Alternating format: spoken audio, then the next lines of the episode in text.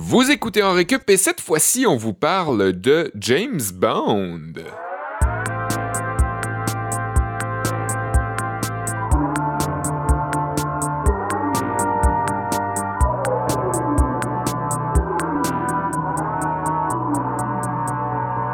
Bienvenue à En Récup. Je m'appelle Olivier Bradette et je vous souhaite la bienvenue, oui, à cette émission de rattrapage de connaissances hebdomadaire où on reprend tout ce qu'on n'a pas appris à l'école. Je suis avec Sébastien Blondeau. Salut. Kevin Breton. Bonjour. Et cette semaine, sans, euh, sans se faire attendre, on va tout de suite la présenter. C'est Esther Armignac qui est notre prof invitée Oui. cette semaine. Salut Esther. Bonjour. Ben, On est bien content d'être euh, ensemble à nouveau cette semaine. On parle de James Bond, ben évidemment parce qu'il y a pas longtemps, le premier acteur qui l'a incarné dans les premiers films qui sont sortis dans les années 60, euh, Sean Connery, qui est décédé. Hein? On se disait que ce serait une bonne façon de parler de cette saga de film-là, de ce personnage-là. Seb a les yeux grands écarquillés. T'étais pas au courant, Seb? Nos condoléances. euh, Ah ouais. Si tu le savais Merci. pas. Mais t'es toujours les derniers aux nouvelles, hein, Seb, toi? T'es pas très... euh, Ben, j'ai pas à TV chez nous, euh, contrairement, à, contrairement à vous. Tu pensais qu'on voulait parler de James Bond juste de même pour le fun? Ben oui, c'était une occasion d'in- d'inviter Esther aussi. On Ah, essaie c'est toujours ça. de trouver un prétexte pour inviter Esther, puis d'avoir euh, peut-être Esther comme notre, euh, notre espèce de Bond girl, là, tu sais. euh, Mon Dieu. C'est- Cool. bonne intro, bonne intro? nous, les trois boys euh, machos. Puis Esther, c'est notre Bond girl cette semaine. Ben ouais. Je me dissocie complètement de ces propos. Euh, Ouais. Mais en avez-vous vu, vous autres, des films de Sean Connery? Non. À part James Bond, mettons? Je Non, sais qu'il moi, jouait ben, euh, honnêtement. le père de Indiana Jones. OK. C'est pas des jokes. C'est vrai. Oh, on parle de James Bond, là. Non, mais Oli nous a demandé est-ce que vous en avez vu des films de Sean Connery autres que James Bond? J'ai très bien répondu à la question. Absolument. Ah, ouais. Excusez. J'ai sauté aux conclusions. euh. Personnellement, je l'ai vu dans juste un film, c'est euh, The Name of the Rose, Le nom de la rose, qui est un film médiéval euh, que j'avais beaucoup aimé, qu'on avait écouté au secondaire, qui est un film qui parle de la religion, du, du clergé, puis de son emprise sur les gens. de- de- ça, ça parle aussi des classes sociales, puis de comment le clergé profite un peu de son, Oui. de son statut. Et il y a une scène dans laquelle il y a une relation sexuelle entre un jeune prêtre, un jeune frère, si on veut, et une jeune fille qui, pour avoir de la nourriture, couche avec un des prêtres plus vieux. Et Oh. euh, notre prof d'histoire était vraiment mal à l'aise au moment de cette scène-là. Il s'est mis à frénétiquement faire semblant de corriger des copies sur son bureau. Il avait Ouais. oublié cette scène-là quand il a décidé ouais, d'emmener... c'est euh, ça. je- Non, mais moi, vous faites des blagues, là, mais je, je, je savais que Sean Connery était décédé, puis même que, dans le fond, je l'ai appris euh, sur euh, la fameuse... Je sais pas si vous connaissez la, le site YouTube. Non. Euh, je C'est quoi? consomme euh, à l'occasion euh, la chaîne Arte qui fait des, des espèces de petits vidéos très courts de euh, c'est quoi telle personne. Puis là, ça explique la carrière euh, de, de la personne. C'est souvent euh, des acteurs ou des vedettes. Puis euh, il y avait dans le fond, à l'occasion de la mort de Sean Connery, il y avait C'est quoi Sean Connery, puis ça retraçait dans le fond euh, tous les films qu'il y avait- dans lesquels il était, euh, dont, Mhm. dont, manifestement James Bond. là. Mhm. Fait que j'ai vu tous les films dans lesquels il était, ou en tout cas les plus marquants, puis je me suis rendu compte que j'en avais pas vu aucun. Beaucoup. Mais il y en avait qui avaient l'air très très intéressants quand Ah, même. je suis là. étonné, Seb, que t'aies pas vu la Ligue des Gentlemen Extraordinaires. C'est vraiment ton genre. C'est mon genre. C'est ah ouais? hyper ton genre. Dans quel sens? Ben, c'est littérature, là, pis tu sais, il y a des, c'est des, c'est des, personnages de, de littérature, puis toi, t'es un homme Ah, de ben, lettres. Tu me connais tellement, hein? Non, mais c'est c'est ton genre, là, Jules Verne et compagnie, là. Ah! Un peu.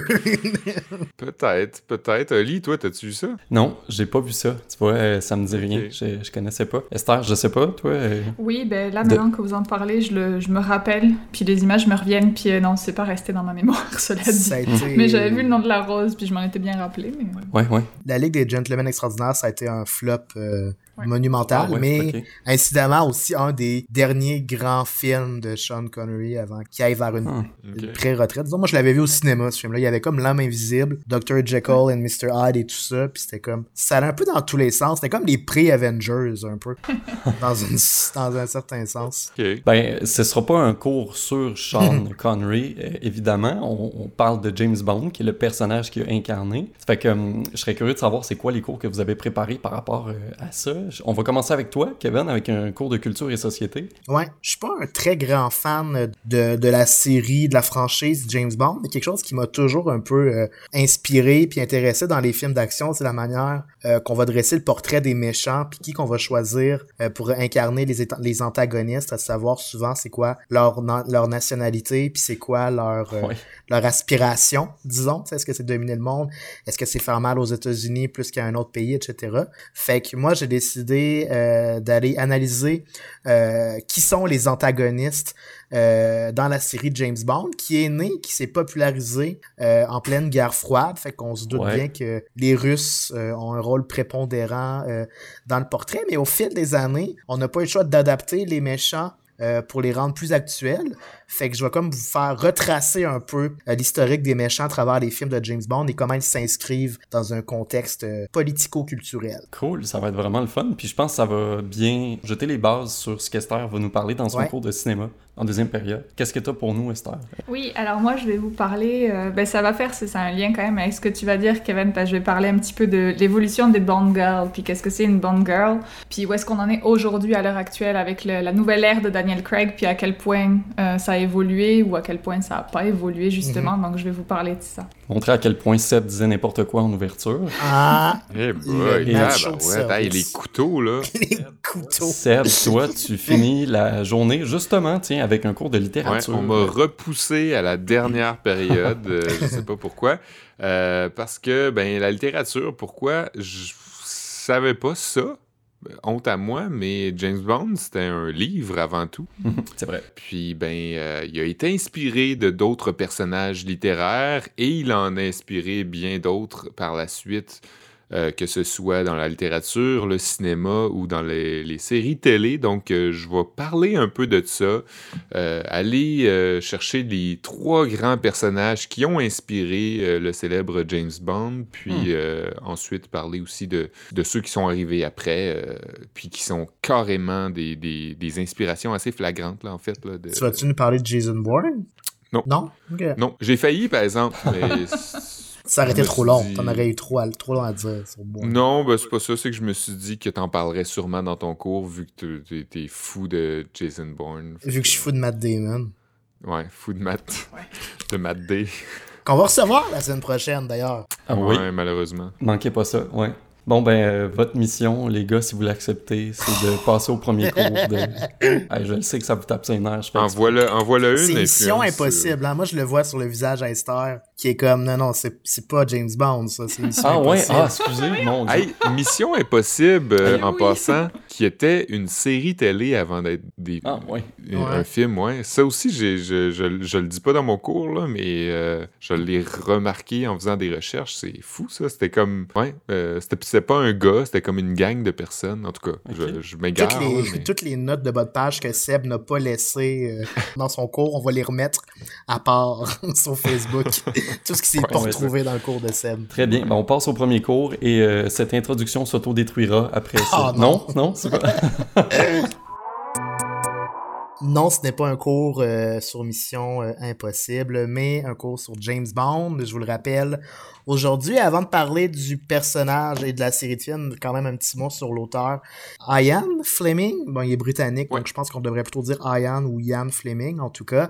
Bref, auteur, journaliste euh, britannique, comme je le disais, mais qui était aussi ascendant agent secret, hein, comme on pourrait dire, pour le gouvernement euh, d'Angleterre, juste avant le début de la Deuxième Guerre mondiale. En fait, c'est qu'il a été recruté dans la Navy euh, britannique, là où il va travailler pendant plusieurs années, pendant, euh, pendant la Deuxième Guerre mondiale. Puis c'est en, en baignant dans ce milieu d'espionnage et dans ce milieu militaire-là, ce milieu du renseignement caché, que Fleming va avoir l'idée pour créer son personnage de James Bond et sa trame de fond, qui va être donc le milieu de l'espionnage et du renseignement. Il va publier son premier livre en 1963, 1953, donc après la fin de la Deuxième Guerre mondiale, bien évidemment, à un moment où on est en plein contexte de la guerre froide qui oppose surtout les Américains et les Russes. Mhm. Et ce qui est étrange dans le fantasme ou dans l'idée de Fleming, de la manière qu'il présente l'Angleterre, c'est vraiment une d'une façon très nostalgique et très romancée parce que de la manière qu'il en décrit dans ses œuvres, ben l'Angleterre, c'est pas du tout l'Angleterre euh, démunie, affaiblie qui va ressortir de la deuxième guerre mondiale. Elle conserve son pouvoir, euh, son pouvoir d'antan à l'international, alors qu'en vérité, c'est pas du tout comme ça. L'Angleterre a vraiment été affaiblie après cette guerre-là et sur le plan des relations internationales, ils vont aussi perdre énormément de pouvoir. Euh, je suis malheureusement tombé sur un incident particulier, celui de la, crise du canal de Suez, euh, qui est souvent euh, pris en exemple comme un moment dans l'histoire où l'Angleterre a réalisé qu'elle avait vraiment perdu du pouvoir sur la scène internationale et c'est aussi un des examens que j'ai échoué quand j'étudiais en politique, l'analyse de la crise du canal de Suez. Donc, je n'entrerai pas trop dans les détails, mais ce qui est important de se rappeler, c'est que c'est un conflit en Égypte dans lequel l'Angleterre a été embarquée et encore une fois, euh, ils en sont sortis très amoindris, très affaiblis aux yeux de la population mondiale. Et à partir de ce moment-là, l'Angleterre a comme pas vraiment eu le choix de céder le siège du conducteur de l'Occident aux Américains qui vont vraiment euh, prendre euh, les commandes face au bloc de l'Est, face au bloc mm. communiste comme étant les principaux héros, le principal euh, protagoniste de cette guerre euh, du point de vue de l'Ouest. Donc, mais étrangement, dans les romans de Fleming, c'est pas de même. Et l'Angleterre reste bizarrement la première cible que les puissances communistes veulent éradiquer, plus encore que les Américains. Et pour contrer ces attaques-là, ces manigances-là, il y a un héros qui est créé, James Bond, un héros patriotique qui est très très proche de sa nation. Aujourd'hui, on a comme plus l'impression que James Bond, c'est celui qui veut sauver le monde, sauver la planète. C'est encore le cas, mais à l'époque, c'était plus celui qui voulait sauver l'Angleterre, d'abord sauver la reine, sauver ses services gouvernementaux et aussi, accessoirement, sauver la planète si c'est possible. Donc James Bond, c'est vraiment le symbole de la liberté, contre le communisme dès le départ dans les œuvres de Ian Fleming. C'est le triomphe de l'individu sur le régime collectif parce que souvent dans les romans euh, de James Bond, il y a une organisation centralisée, comme c'est le cas habituellement dans un régime euh, communiste, qui veut tout contrôler euh, et qui veut aussi soumettre la population mondiale à son joug. Et l'auteur Fleming va vraiment miser, capitaliser sur cette anxiété-là que la population pourrait avoir, cette peur du communisme-là, pour bâtir ses méchants, pour bâtir ses histoires. Et pendant cette guerre froide-là, il a publié 14 romans qui exploitaient d'une manière ou d'une autre ah des manigances présumées, plus souvent qu'autrement, euh, qui seraient préparées par des services secrets russes. Sauf qu'après la mort de l'auteur, Fleming, et après la fin de la guerre froide, ben, ça devient un peu plus difficile de faire passer les Russes comme étant une menace très, très crédible parce que la Russie, après l'éclatement de l'Union soviétique, va perdre énormément de pouvoir et aussi l'espèce de, d'antagonisme entre les États-Unis, l'Occident et la Russie va un peu perdre de son lustre au fil des années. Il y a des présidents, des premiers ministres qui vont y aller de déclarations très pacifiques qui démontrent qu'on veut vivre en coexistence avec l'Ouest. Fait que là, ça devient un petit peu difficile lorsqu'on va porter James Bond au cinéma dans des films très très populaires dans les années 70-80, là où on va le faire connaître, de continuer à surfer sur le péril euh, soviétique, mhm. parce que de plus en plus, on va trouver ça invraisemblable que les Russes soient absolument les méchants à abattre. Donc, au fil des prochains films, on va changer des détails ici et là, on va changer les origines des méchants quand on va adapter les œuvres de Fleming au cinéma. Mais l'idée du communisme va toujours rester là. C'est juste qu'on va l'adapter au goût du jour. Dans les premiers romans, il y avait une organisation très centralisée qui était le SMERSH qui agissait dans l'ombre du KGB, si on veut. C'était comme euh, une supra-instance gouvernementale euh, soviétique qui agissait dans l'ombre. Au cinéma, on va changer cette association-là pour une association qui n'est pas affiliée à aucune nation. Euh, c'est plus un genre de conspiration mondiale. Le spectre, Ah, ben oui. euh, comme le veut le dire son acronyme, là, euh, qui est euh, spécial quelque chose euh, contre-espionnage, terrorisme, revanche. c'est, je, je me rappelle plus là, Ça veut dire spécial quelque chose, quelque chose, international. quelque chose. Je sais qu'à la fin c'est contre-espionnage, terrorisme, revanche et exécution. Ça fait Ah, très ouais, ben oui, euh, ça fait du sens. Extorsion. Ouais, ça fait très evil, tout ça, là. Et à partir de là, bon, les- on a tassé un petit peu les, les Russes euh, du portrait, même que à plusieurs reprises, les Russes vont même devenir des victimes de, de cette nouvelle conspiration mondiale-là, euh, le spectre. Euh, souvent, dans plusieurs romans, on va essayer de monter euh, un conflit entre la Russie et les États-Unis pour les pousser vers une guerre nucléaire, un peu comme c'était le cas aussi dans, dans Watchmen. Euh, Seb, que tu as apprécié euh, beaucoup. Bah, Euh, ben, c'est dans le top 5 de tes films préférés. hmm, non. Hmm, selon mes notes, oui. OK. Fait qu'à partir de là, on a changé, euh, par exemple, Dr. No, on a déménagé son repère à Cuba pour un peu faire écho à la fameuse crise des missiles avec Cuba. Ça aussi, c'était l'objet d'un de mes examens que j'ai échoué Mhm. à l'université. Merde. Fait que je vais pas trop m'étendre. C'est jamais au Canada que les méchants vont se baser. hein. jamais au Canada, mais c'est parce que c'est souvent basé sur des événements réels. Puis, mais non, dans ce cas-ci, Dr. No, c'était plutôt euh, à Cuba, euh, c'était plutôt dans les Caraïbes pour faire écho euh, effectivement à cette crise-là. Après la guerre du Vietnam, on a décidé d'exploiter cette peur-là alors que les Américains avaient les yeux tournés vers euh, le sud de l'Asie. Et les méchants vont devenir euh, la Chine, qui veulent déstabiliser le libre marché dans, euh, dans un des films. Et après le 11 septembre, dans le premier film de James Bond qui sort après ces attaques terroristes-là, on va encore une fois s'inspirer de la réalité. On va utiliser euh, la Corée du Nord comme étant les grands méchants. Et ça, ça fait référence à George Bush qui avait à l'époque identifié la Corée du Nord comme étant des pays faisant partie de l'axe du mal.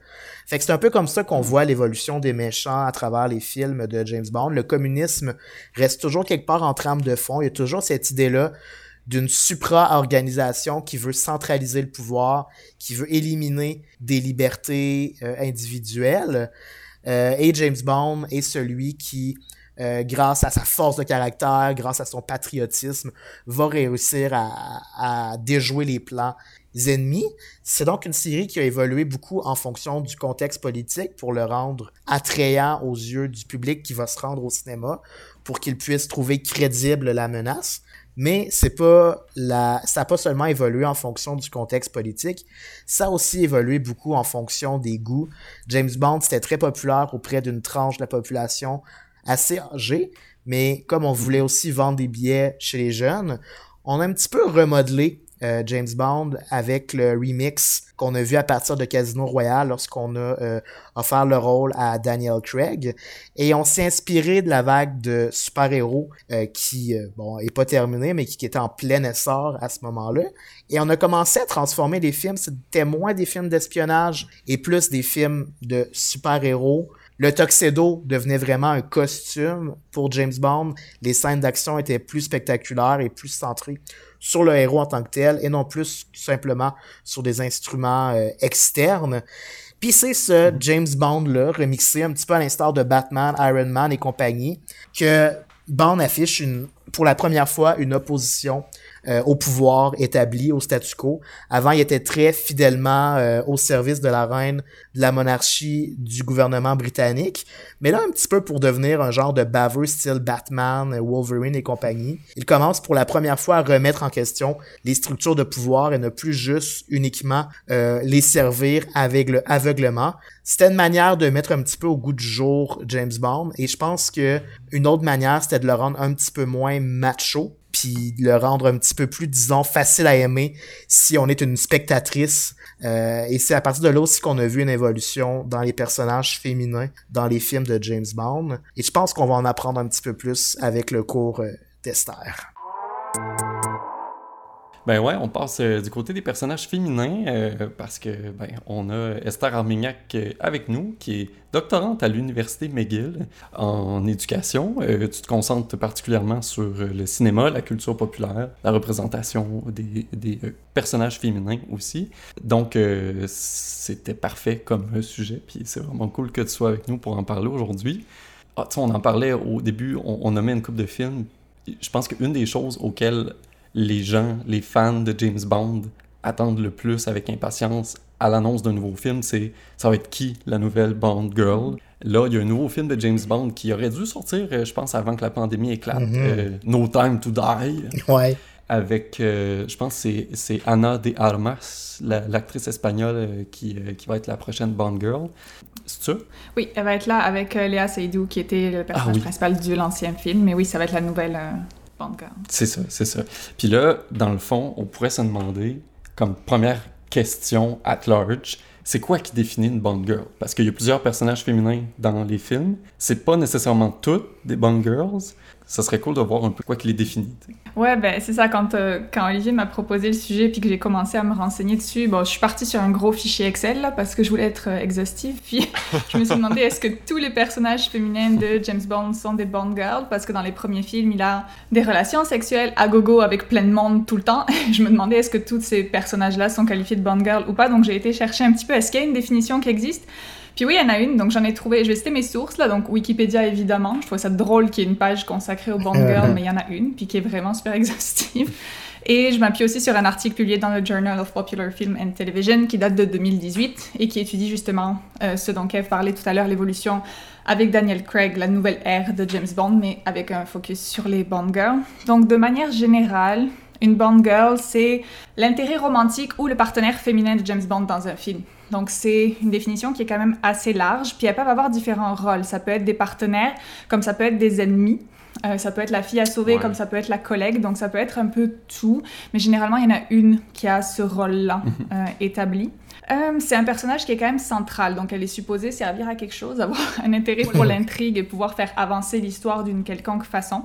Euh, Il y a juste deux Bond Girls officiellement qui sont pas des intérêts romantiques ou sexuels. Il y a Camille Montes dans Quantum of Solace, qui est un des derniers James Bond de l'ère de Daniel Craig, et M. Ouais. Ah, la... Oui, M, qui est comme sa, sa patronne, c'est ça, hein? C'est sa boss, c'est ça. Ouais. C'est sa boss, mais qui prend le rôle un peu maternel dans Skyfall. Ah oui, aussi, on n'a pas dit, mais il y aura probablement des spoilers dans mon, Oh. dans mon cours. Attention. Donc attention, euh, je serai sans scrupule. Mais oui, donc il y a que deux personnages sur 24 films de James Bond qui ont pas, qui sont pas un intérêt romantique ou Et sexuel. qui n'ont pas couché avec juste- James Bond. Qui ont pas couché avec James Bond, c'est ça.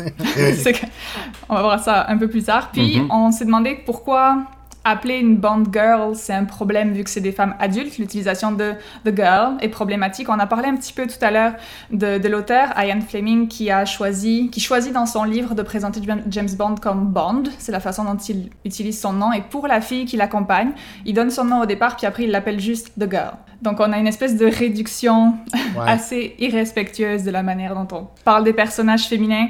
Puis euh, il y a juste M quand on en parle qui est la Bond woman, mais qui est pas la Mhm. Bond girl. Donc elle, elle a le droit à ce type de Ah respect, oui. mais pas les autres. Mais est-ce qu'elle est nommée comme Bond Woman? Non, ça je l'ai vu plus dans la littérature qui a étudié ouais. la question, mais elle n'est pas nommée comme ça de ce que je sais nulle part. Puis évidemment, il n'y a pas de Bond boys pour les partenaires de. Bond, Ouais. les collègues qui sont des, des- des bonhommes.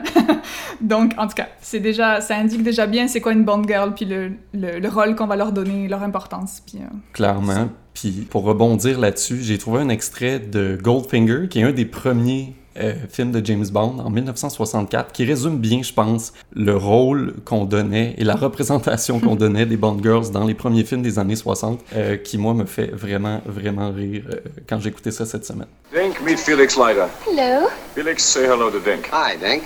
Dink, say goodbye to Felix. Uh, man talk. À la fin, ce qu'on entend, c'est une grosse claque ses fesses. Ok! Ah, ok, mais je, ok, j'avais pas compris que c'était ça. Pour vous contextualiser vraiment rapidement, là, James est sur le bord d'une piscine en train de se faire masser par cette plantureuse euh, demoiselle. Et là, il y a un monsieur en costard qui arrive. James Bond présente la fille euh, à, à son collègue. Et là, finalement, prend la fille, la tourne sur 180 degrés et lui dit le fameux man talk. Puis il sac une grosse claque ses fesses, puis là, elle sort du champ. Elle sort du corps. c'est comme ça. Ah, bah Puis ouais. les autres, ils continuent leur discussion. Enfin, euh, euh, c'est clairement, euh, ben, tu le disais, là, euh, il y a une représentation qui a été là, mais leur rôle a évolué. Mais il y a aussi une représentation physique des Bond Girls qu'on n'a pas encore parlé, qui a été perpétuée au fil du temps. Est-ce que je me trompe? Non, non c'est vrai qu'il y a, qu'il y a euh, une espèce d'archétype de, de la Bond girl, de la, la manière de à quoi elle ressemble. Donc, il y a eu une évolution certaine au niveau des Bond girls qui sont passées de la fille britannique qu'on doit sauver, de la collaboratrice américaine, puis qui après a été dans la nouvelle ère avec Daniel Craig. Donc, je rentrerai pas dans trop de détails. On partagera la référence pour, euh, pour avoir plus de détails. Mais il y a eu clairement une évolution. Donc, euh, il y a un cliché dans la représentation des Bond girls, mais qui a quand même bien évolué dans le bon sens, dans un certain sens, mais qui semble rechuter. Ils ont comme bien Mhm. fait pour Casino Royale, puis Skyfall, puis eux, ils ont chié dans la colle pour, euh, pour Spectre. Donc, euh, je vais parler un petit peu de ça et je vais essayer de faire un petit. Excusez l'expression. je faire dans la petit colle. Ouais, c'est la première fois que j'entends ça. Ouais, ben, ça veut dire qu'ils ont mal fait ça. Donc, je vais essayer de faire un petit tour de table de justement qu'est-ce qui a évolué, mais aussi en quoi une Bond Girl, même si ça a évolué, ça reste un personnage qui est extrêmement non diversifié. Pour étudier ça que je fais, j'étudie les représentations des femmes dans la culture populaire et les films populaires. Et c'est pas mal une des séries qui est les pires. Mission Impossible, on en parlait tout à l'heure, ça va très mal aussi. C'est ce genre de série avec le gros beau gosse qui va juste aller chercher une fille en grosse robe de soirée. Puis c'est toujours un petit peu trop euh, et très impertinent. Donc je vais avoir Mhm. plusieurs catégories, euh, Mhm. si tu veux me Euh, suivre. Absolument, vas-y, vas-y. Donc, euh, je vais parler avant toute chose. Normalement, c'est Kev, je m'excuse, je pique ta- ton sujet, mais je vais parler de sexe. Correct. Il faut bien qu'il y en ait d'autres qui soient à l'aise d'en parler. J'attends que Seb soit à l'aise de le faire. Ça va être mon, mon tour. Donc, comme je vous disais, il y a 24 films de James Bond. euh, et en 24 films, il a eu pas moins de 50 partenaires sexuels. Donc, parfois plusieurs dans le même film. Parfois, certaines qui servent uniquement à ça, pauvre petite. Et un film de James Bond dure en moyenne 1h45. Donc, mon Dieu, que c'est lourd, là, quand on a 3 scènes de sexe. En tout cas, Ah, bah ouais. On doit parler du sexe dans James Bond parce que si on parle de représentation stéréotypée et de Bond girl de manière de euh, véhiculer des clichés, on doit parler, on doit parler du sexe de manière générale dans le Mhm. cinéma, mais là c'est particulier. On a souvent des scènes de sexe sur une musique romantique où il y a des, des longs baisers au ralenti, des respirations haletantes de fou comme s'ils avaient déjà atteint l'orgasme alors qu'ils viennent de commencer à se toucher la main. En tout cas, c'est une représentation très romancée, exagérée de c'est quoi une scène de sexe, évidemment, aucun consentement demandé, aucun condom nulle part qui est visible. Donc on a une représentation du sexe qui est très Disney, là, mais qui, Ouais. est, qui, qui vise un public plus adulte. Donc c'est extrêmement problématique Mhm. pour plein de raisons. Ben, c'est clair, ça donne un peu une idée fausse de ce que c'est pour un public plus jeune, par exemple. Puis je sais aussi qu'il y a le, le côté de l'ethnicité puis de la représentation des, des races aussi Oui. là, à travers euh, les films. Ouais, donc ouais, c'est ça. Si... Dans ton fameux fichier Oui. Excel. Dans mon gros fichier il est Excel, en train juste de lire le Euh. dossier, Esther. c'est un gros dossier où j'ai classé l'ethnicité. c'est mieux euh, fait que quand je prépare mon pôle d'hockey. C'est sérieux chez nous, le, le fichier Excel. Oui, évidemment, C'est pour ça. 88% des Bond Girls sont des femmes blanches, évidemment. Ah ouais. Sans aucune surprise. Euh, taille mannequin, cela va sans dire, donc elles illustrent évidemment les standards de beauté hollywoodiens. On a 8% de personnages féminins qui sont asiatiques.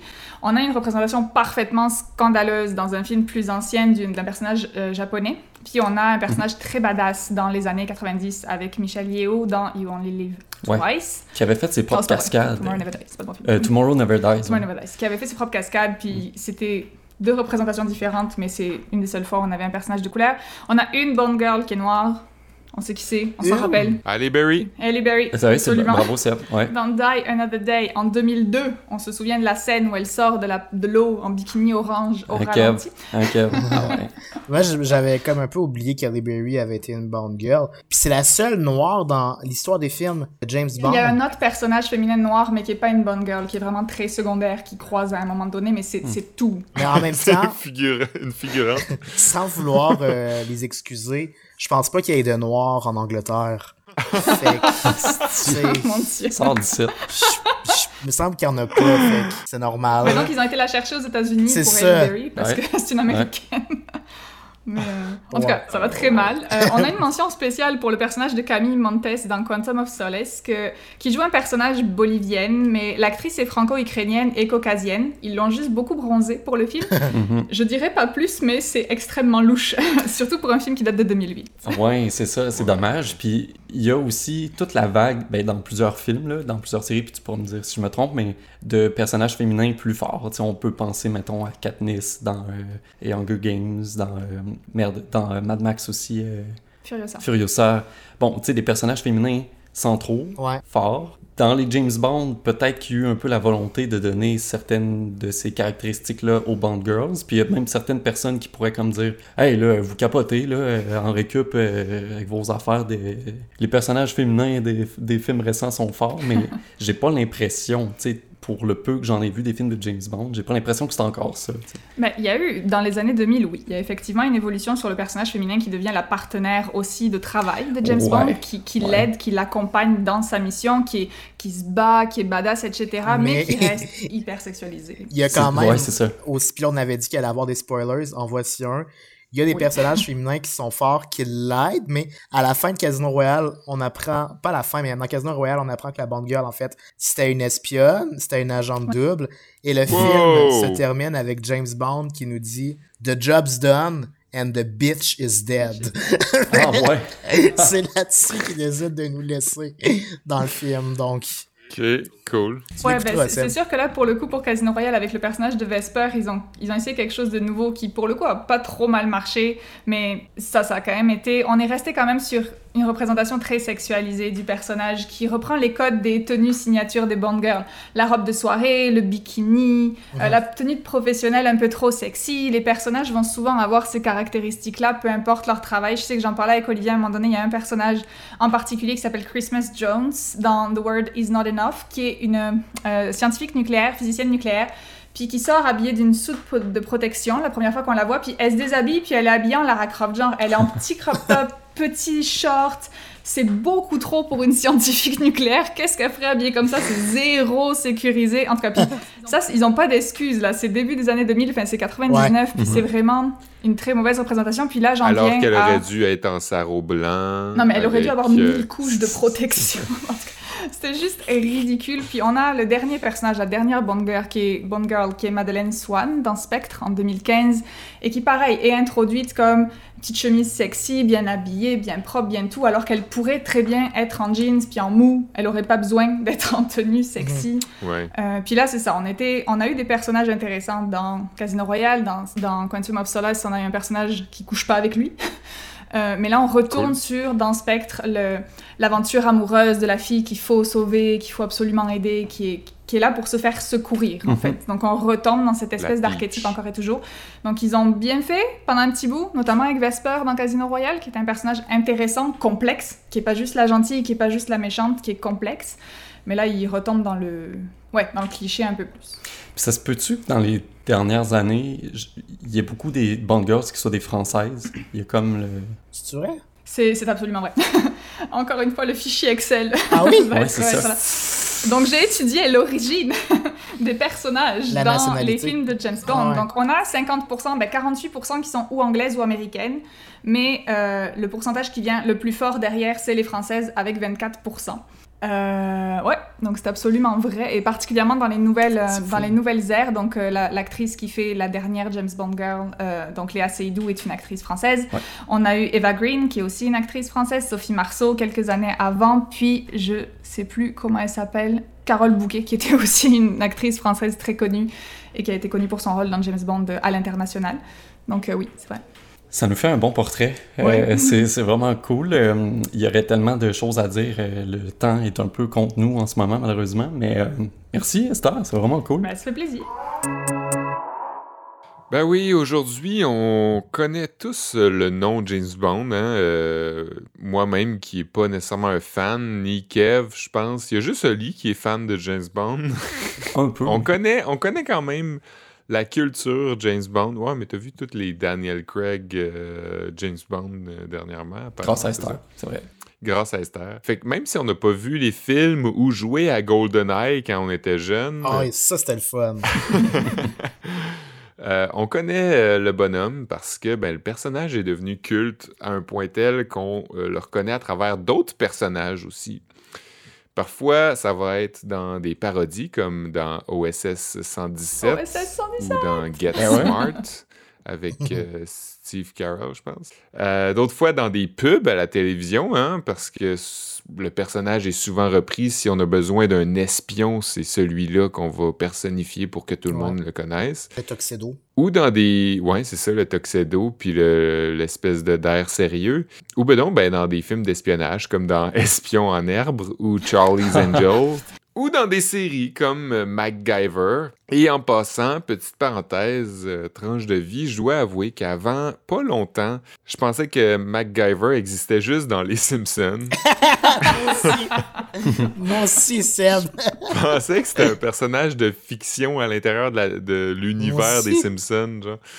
Jusqu'à ce que je le vois ailleurs dans des références de d'autres émissions euh, qui sont aussi cultes, mettons, aux, aux- États-Unis. Fait que même si James Bond a donné naissance à toutes sortes d'œuvres dérivées et toutes sortes d'adaptations et de suites, faut savoir que les films originaux tournés dans les années 60, Kev, tu l'as dit dans ton cours, eux-mêmes sont dérivés d'un premier livre publié en 1953 euh, par Ian Fleming. Et ben Olivier savait euh, ça aussi sûrement parce que c'est un nerd, fait que mais moi je le savais pas. Non, je- honnêtement, non. Quand même surpris. Non, tu savais pas? Ben, je savais qu'il y avait une série de livres, mais 1953, pas... non. Ah OK, euh, ben là. on va On pas te pardonne. on va pas te reprendre ça. On te pardonne de pas connaître la date d'origine de la première publication de Ouais, James. Bond. Il se sent mal, tu sais. Ah, Il sent désolé. mal de pas savoir la date euh, de parution, d'impression. Ça a été imprimé où, Oli? Euh, euh, Gutenberg. C'est pas ça non plus. Mais euh, je vous disais en intro aussi que je vous parlais des héros que- qui ont inspiré James Bond parce qu'il n'a pas juste inspiré d'autres héros, lui lui-même est une inspiration de d'autres héros qui sont nés avant lui, à commencer par le grand Sherlock Holmes. Ben Mhm. oui, euh, apparu pour la première fois en 1887 dans le roman A Study in Scarlet. Sherlock Holmes est rapidement devenu l'ar- l'archétype, ou comme dirait Kevin, l'archétype du détective Ou comme privé. dirait Kevin à la radio nationale. À la radio nationale, il aime bien le rappeler. Pour un bon nombre de- d'auteurs à, à la suite de, de Arthur Conan Doyle, euh, Sherlock Holmes représente bien ce qu'est un détective privé. hein. Euh, C'est l'espèce de, comment on dit, euh, le moule. hein, Le moule pour faire les autres. Et on peut pas passer à côté du fait que la profession de détective privé s'apparente pas mal à celle de l'agent secret hein, pour, ce qui est du 007. Deuxième personnage euh, dont euh, Alan, euh, pas Alan, Arthur euh, Conan euh, s'est inspiré, Conan Doyle, c'est Alan Quatermain, qui n'est pas un détective privé ni un agent secret, et on le connaît pas vraiment parce qu'il est passé un peu, il, il est pas euh, resté euh, au fil des années euh, dans, dans les annales. C'est plutôt un chasseur britannique, personnage fictif imaginé par Henry Rider Haggard dans le roman King Solomon's Mines, à peu près dans les mêmes années que Sherlock. Euh, ce qui semble avoir inspiré Fleming ici pour son personnage de Bond, ce sont les histoires abracadabrantes qui se déroulent un peu partout dans le monde. Donc c'est un chasseur euh, qui s'est recyclé comme en, en agent euh, secret. là. Dans le fond, il a été engagé par le gouvernement, puis là, ça l'a fait voyager, puis il a rencontré toutes sortes de cultures. Un peu comme Bond le fait aussi dans ses films, ou dans ses livres, en fait. Et euh, le troisième personnage, c'est Bulldog Drummond. Et là, ben là, toujours dans les années 1000 fin 1800, début 1900, le personnage est créé par Herman Cyril McNeil. Puis là, je me suis passé la réflexion, ils ont toujours trois noms, hein, les auteurs Ah. euh, britanniques. Euh, J.K. Rowling aussi. euh. Euh, dans ce cas-ci, il s'agit d'un capitaine, je savais, je, je l'ai dit juste pour ça. Mais saviez-vous, euh, le- un, un auteur encore meilleur que ça, avec quatre noms? Quatre noms. John Ronald Reuel Tolkien. Ah, ben oui, c'est ça. Plus qu'ils ont de noms, plus qu'ils sont nobles. Plus qu'ils hein. sont meilleurs. En fait, il y a l'expression acheter des lettres de noblesse, c'est ça. Plus que tu as du succès, plus que tu peux acheter des lettres dans ton nom. Ouais. Euh, Bulldog euh, Drummond, c'est un capitaine vétéran de la Première Guerre mondiale qui est bien bâti, d'où son euh, surnom de Bulldog, qui se retrouve détective privé. Euh, fait qu'il aurait probablement contribué à donner le caractère macho à James, son, euh, sa, sa carrure aussi, puis son espèce de masculinité toxique, parce que Bulldog Drummond était très critiqué dans, par la suite, là, par la suite des parutions du, de- du, du livre et, des, euh, et des, du film qui a été euh, tourné ensuite, pour son, euh, sa personnalité un peu difficile, là, de- d'homme très, très cliché, très... même qui avait des, des, des, une, mentalité peut-être euh, controversée, antisémite probablement. Euh, donc dans ces années-là, c'était un peu euh, un peu tough aussi suite à la quand, il y a eu la Seconde Guerre mondiale après ça a été critiqué fortement. Donc à partir de ces trois modèles masculins, on a construit l'identité du 007 dans l'œuvre littéraire et avant même qu'on l'adapte au grand écran, ben, l'influence de ce livre-là était tellement grand que sur chacune des chaînes de télé américaines ou du Royaume-Uni, on avait droit à une série d'espionnage qui s'est inspirée de James Bond dans les, dans, les, dans les livres. Et là, on parle des années fin 50, début 60, donc avant l'apparition euh, des, des, des films euh, originaux. hein. Ouais, ouais. On pense notamment à Chapeau melon et bottes de cuir, ou euh, dans sa forme originale, The Avengers, Kevin. Euh, les, les premiers Avengers, pas les niaiseux qu'on voit aujourd'hui en, en combinaison, là, qui empruntaient l'idée d'un gentleman relativement macho encore, habillé avec souci, avec ouais. une- un visage sérieux mais décontracté, capable de force quand même et d'une acolyte euh, féminine euh, aux atours bien définis et dont le rôle relève le plus souvent de fitter dans les standards de beauté du cadre contextuel. Et là, en vous donnant ce petit cours littéraire et cinématographique dans lequel on met en lumière les impacts de l'univers euh, James Bond et les influences qu'il a eues sur les autres, je savais que de ce fait, je me retrouverais aussi à mettre en lumière notre propre concept à En Récup, où, vous l'avez bien deviné, je suis le méchant mystérieux venu d'ailleurs. Kevin est le macho sauveur, prisonnier d'une masculinité toxique, et Oli est là juste pour ses beaux yeux. Je tiens quand même juste à rappeler c'est qui qui a fait la joke de Bond Girl? Au début de l'émission. C'est Seb. C'est vrai. Et celui qui Ouais. lit des romans transphobes, c'est Seb. Fait Non. que je pense pas que ce, ce serait moi le, machi- le macho pas- ici Premièrement, c'est pas là. des livres transphobes.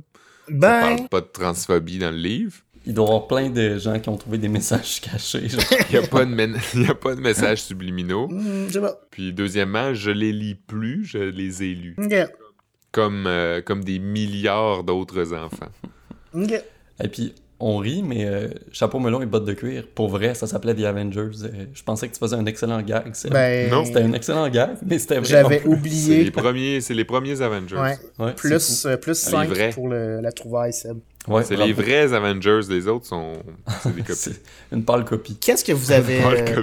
Qu'est-ce que vous avez retenu de la crise du canal de Suez? Est-ce que j'avais bien expliqué euh, tout le contexte qui a mené au conflit entre l'Égypte? Moi, j'ai juste retenu que tu prononçais ça Suez? Suez. Suez? Hey, tu vois, c'est sûrement pour ça que je l'ai coulé, mon examen. L'examen oral. C'est pour ça que t'as coulé.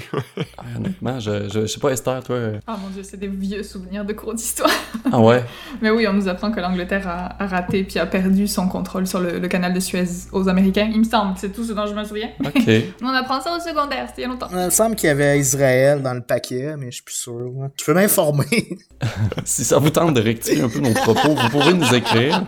On est à enrecup à commercialgmail.com, facebook.com baroblique enrecup, ça c'est notre page Facebook. Mhm. Instagram, on est at enrecup. C'est tout simple. Hey, Ben oui. merci, merci les gars, merci surtout Esther euh, d'avoir été là. Ben oui. C'est tout le temps bien le fun. Merci Euh, d'avoir traversé l'océan pour venir euh, Oui, faire euh, une chronique pour nous autres. Franchement. Franchement, Comme elle est française, c'était quand même logique que notre band girl, ce soit elle, vu qu'on a appris. dans Arrêtez son avec vos clichés là. ça Vu qu'on a appris dans son. Hey, moi, j'aimerais vraiment avoir accès à ton fichier Excel. Tu, tu nous l'enverras. euh, Je, je Ouais, vous aussi. l'enverrai. On pourra partager le fichier Excel d'Esther sur notre page. oui, euh, on Facebook. devrait. Pour... ah oui, c'est sûr, sûr et certain. Mm. Hey, on remercie CISM, Canal M, puis CFRT. Hein, au passage, on, Tout le temps. on le remercie euh, jamais, on les remercie jamais assez Non. de nous diffuser. Bonjour à Mathieu Tessier aussi. J'espère que tu Ouais, vas bien. ouais. Notre, euh, notre propre M à nous. Oh. hein. Ah Ah, oui, oui. c'est M pour Mathieu Tessier. Ouais, ouais, c'est vrai. Ben, on se dit à la semaine prochaine, les gars. Tête. On se réchauffe. euh, la semaine prochaine, on parle de poêle à bois. Ouais, ben hâte. À la semaine prochaine. Bon, ben à la semaine prochaine. À plus. Bonne journée. Bonne journée.